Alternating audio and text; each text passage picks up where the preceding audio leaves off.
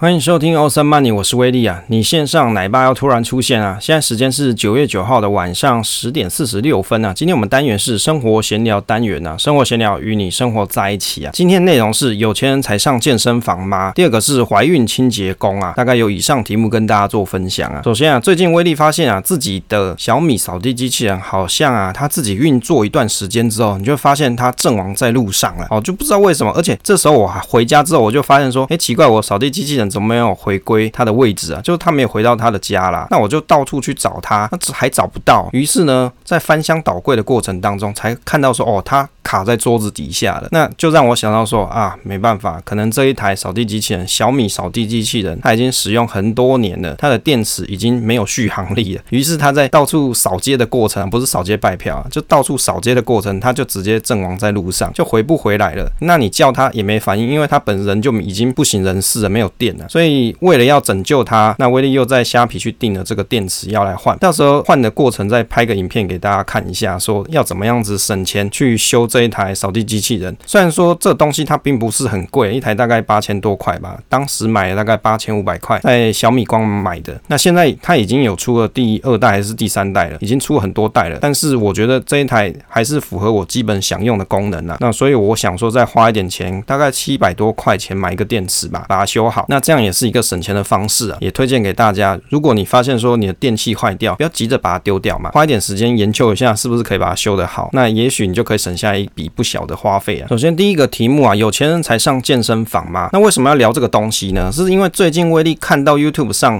有一个影片啊，就是有一个南部卖饮料的老大，他就有在提到说，有很多人啊，怎么会想要去上健身房运动？也有提到说，他本来他老婆也会想上健身房，后来他就自己在家里买那些健身器材，就让他不要去健身房，就在家里运动。他就讲到说，月收入十万都没有，还要去健身房。对于啊追求身体健康这一点，他觉得是正确的哦。但是你可以去公园跑，干嘛一定要去健身房运动？他就觉得啊，去上健身房运动啊，根本是一种假文化、假厉害啦。想要运动就可以去公园跑步嘛，干嘛一定要去健身房？假装上流人物啊。他也提到有很多年轻人，他去上健身房啊，有些女生啊，或者是男生啊，哦，那就在那里露奶啊，露胸之类的，认为说年轻人要认真赚钱，老了再去运动。像他自己就想要说赚到五十五岁、六十岁才要享受人生，月收入十万都没有还要去健身房。那他还有提到说，你现在决定关系到你将来的结果。那晚上不如可以加加班呐、啊，不要去浪费钱。关于这一点啊，其实威利可以发表一下自己的想法。像威利本身，其实我是有买健身工厂的会员啊，每个月差不多大概九百多块、八百多块吧，印象中啦。那也不是到非常非常多钱，但是他也不是一个小钱啦。那每个月你可能也要是要缴这个一千块左右，但是对威利角度来说啊，像我家里是比较没有一个合适的运动空间，因为这边是住宅区嘛，你要运动在那边跑跑跳跳，很显然你就会影响到楼上楼下的邻居的观感了。你在这屋子里面有太大的活动，肯定也不合适。再就是，如果我要去买一些运动的器材，我家也没有那么大的空间让我去放啊。那于是乎，我不是应该去健身房运动，然后缴缴钱，那他那里就有很多很贵的器材可以让我好好的玩耍嘛，好好的练习啊。那有时候你会想说，你省一点小钱，那反而你是要花更多的钱，或是更多的精力去完成某一件事情。像就威力的角度来说，健身房它有很多的器材，它可以直接训练到你想训练的位置，例如说是你的，比如说阔背肌啊，或者是你的股四头啊、三头肌啊这些东西。那你如果你要在自己家里练，当然也可以啊，你可能就要买一些设备或者是一些哑铃啊，自己在那边运动，当然也是 OK。那你想要去跑步的话，在公园跑当然也可以啊。那但是在健身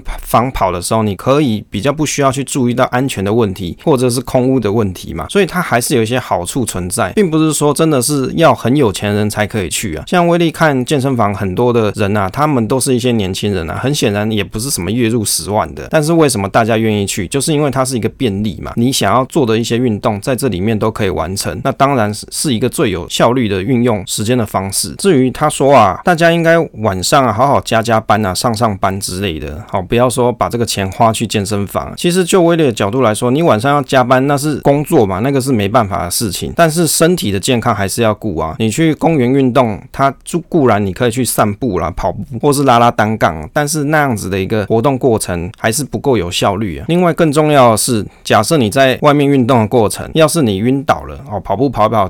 晕倒了，或者是你在外面拉单杠拉拉受伤之类的，那当下其实是没有任何急救的环境可以去拯救你，或者是你做一做运动突然心脏停止哦，晕倒啊，这些是没有人可以救你。但是一个合格健身房，它里面是有一些急救的器材，比如说氧气的设备啊，或是其他的设备，他们是有的。所以就安全的角度来说，一般合格的健身房还是会比较有保障。那威力就有看这个健身房的馆长，他就有开始在批斗这个老大的言论啊，就看他们吵架很有趣啊，就刚好上嘛，就大家在那边一直喊来喊去的，什么比权状啊之类的。像我就觉得这个有钱人吵架在那边比权状比什么的，就让人家觉得你实在是没什么内涵，就只会讲这种东西，就比谁有钱这样啦。那其实我是觉得比谁有钱根本比不完，不然你跟郭台铭比也可以啊，看你是不是有比人家郭台铭有钱。但是人家郭台铭的心胸是很大的嘛，至少他捐了很多的东西给这个社会。不过我自己是觉得啦，其实这是一个世代的文化差异，就是比较老一一辈的人家，他会认为说健身房是一个骗钱的地方，或者是它是非常贵的一个消费场所。像我自己的爸妈，我其实也有尝试着跟他们讲说，他们可以找当地啊家乡的一些健身房可以去运动，但是其实他们听不进去，他光看到那个年费啊，或者是那个每个月要缴钱，他们就已经没有办法接受。即使那那个费用可能是每个月几百块，或者是一千出头块，他们也会觉得这个东西叫做浪费钱。那我我当然是没有办法去一直去说服他们呐，因为这就是根深蒂固的观念不同。可能在以前的时空背景啊，有一些什么健身房破产啊，或者是一些不好的社会新闻，让他们会有这样子的一个感受跟表现。但是就威力角度而说啊，你看哦，这种年纪，比如说六十几岁的老人家了，那他在健身房运动的话，总比他在公园动动晕倒没人救他好吧？是不是这样讲？你如果在健身房运动啊，可能还会有一些教练可以给你一些指导，甚至告诉你说你怎样子动，在你这个年纪是比较安全的，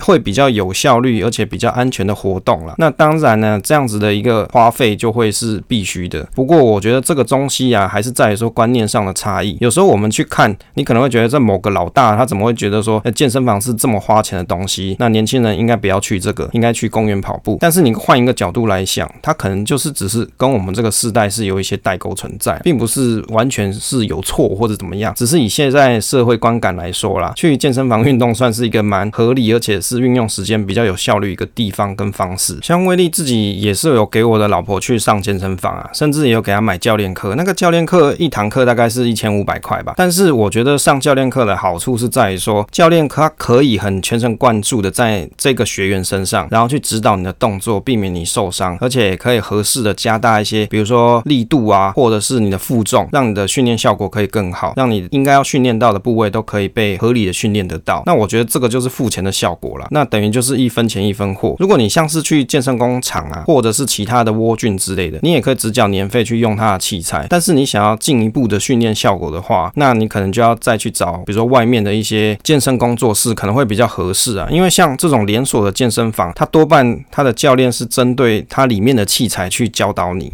那如果你想要针对你比较克制化啊，一些训练一些强度的话，那可能要再找过比较合适的一些训练工作室啊。这是威力的观察跟心得了。当然你在连锁的健身房里面，可不可以让他帮你设计一个私人的训练套餐？我相信还是可以的。只是依照训练的角度来说啊，就威力自己实际上的感受，这两边还是有一些差异。就是连锁健身房跟个人的训练工作室还是有差异的。不过在桃园这边的行情，大概就是一堂课是一千五百块左右，就给大家做一个参考。第二个题目是怀孕清洁工啊，这个也是那个某个老大的言论啊。威力看一看是觉得蛮荒腔走板的，所以想说也来跟大家聊一下。他就有提到说，员工怀孕啊，调去当清洁工，薪水砍两万啊。他还认为说这个东西是不违法。那他的内容是在讲什么？他是讲说啊，有些女员工啊，她怀孕之后，因为怀孕怎么办？她可能就需要请孕假啊，或者是要请产假之类的。但是呢，他会觉得这样子的一个员工对他的公司是有问题的。什么问题？因为当这个员工他没办法上班的时候，他的职务内容他还要找另外一个人顶替嘛？他可能要额外再害了其他的人进来公司上班，才可以顶这个员工本来来做的事情。对他来说，可能造成一些困扰啦。哦。因为员工去生小孩嘛，你身为老板的人，你就会觉得说啊，那这个人本来做的事情，我还要找别人来顶，那我要怎么去找一个，比如说临时工，或者是要找现有职务的内容的人来互相 cover 这一个员工的事情呢？这就会变成老板的一个困扰。所以他就讲说，他其实不会去支遣这个怀孕的员工哦，他不会。但是当这个员工回来的时候啊，他会做一些职务调动，把他调去当清洁工啊，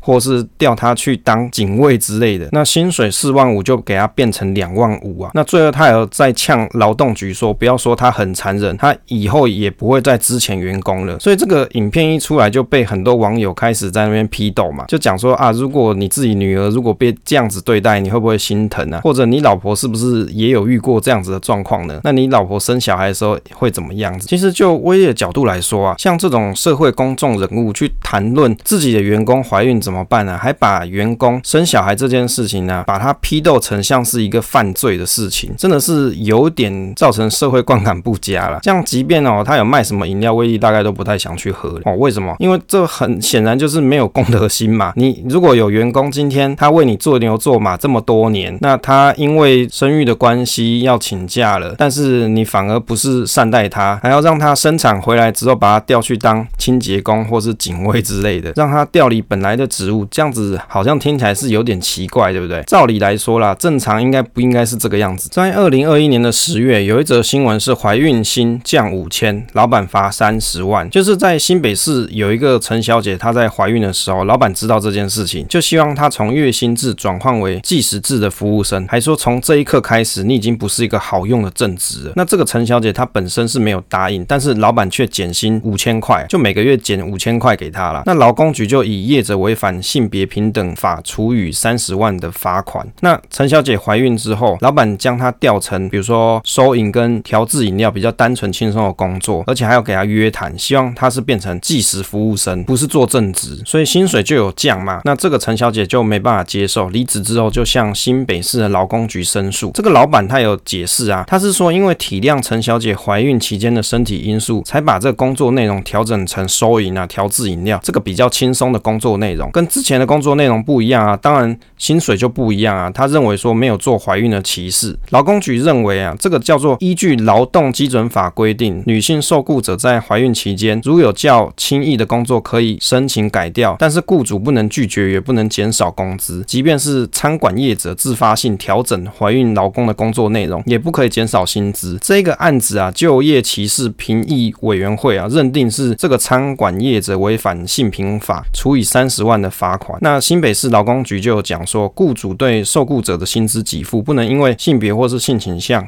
有差别的待遇。那工作或是价值相同，应该要给付相同的薪资，不然就要罚你三十万到一百五十万以下的罚款。所以你看啊，这个老大他到底有没有违反劳基法？其实是有的啊，因为这就已经有先例的嘛。那他还自己讲出来，那我就想说，那会不会之后他员工啊就来爆料？因为领薪水、领薪资啊这些东西，他其实可能会有一些记录存在，比如说薪水条啊，或是汇款证明啊，甚至搞不好这些员工啊怀恨在心，早就已经有录影存证或是录音存证了，就等一个时机点给他爆裂出来了。那其实就威力的角度来说啦，身为一个老板啊，带人要带心啊。如果说你的员工真的是因为怀孕的关系有一些请假的状况，这个也是人之常情，那就要想办法去解决。例如说做合理的职务的安排，让其他人慢慢接手他的工作哦，这个孕妇的工作。那当然啊，让这个孕妇她她怀孕回来之后，也让她有一个适应的期间，让她慢慢再接手工作上来。但是你看，其实有很多这种私人企业对于员工的角度是觉得这就是一个弃子嘛，就是可以废弃掉的棋子。那当你不好用，我就把你换掉，就跟一个机器一样。其实这个威力是比较不以为意啦。我们待人还是要以和善的角度来去看待别人。如果大家有看过自己的老婆啊，或者是自己的妈妈啊，或者是自己的亲朋好友有生产过，你大概就会知道那个期间其实是很不不舒服的。那甚至你到最后你要请产假或是孕婴假，那你可能还要带小孩之类。那其中经历过的这种辛酸历程，其实是没有办法用言语而形容。那就希望说回到这个职场上还可以顺利衔接他的工作。所以身为一个妈妈啊，其实是很辛苦的一件事情，不是那么容易。还是希望这个社会啊，或者这些雇主啊，可以比较有道德良知一点哦，不要像这个老大某老大一样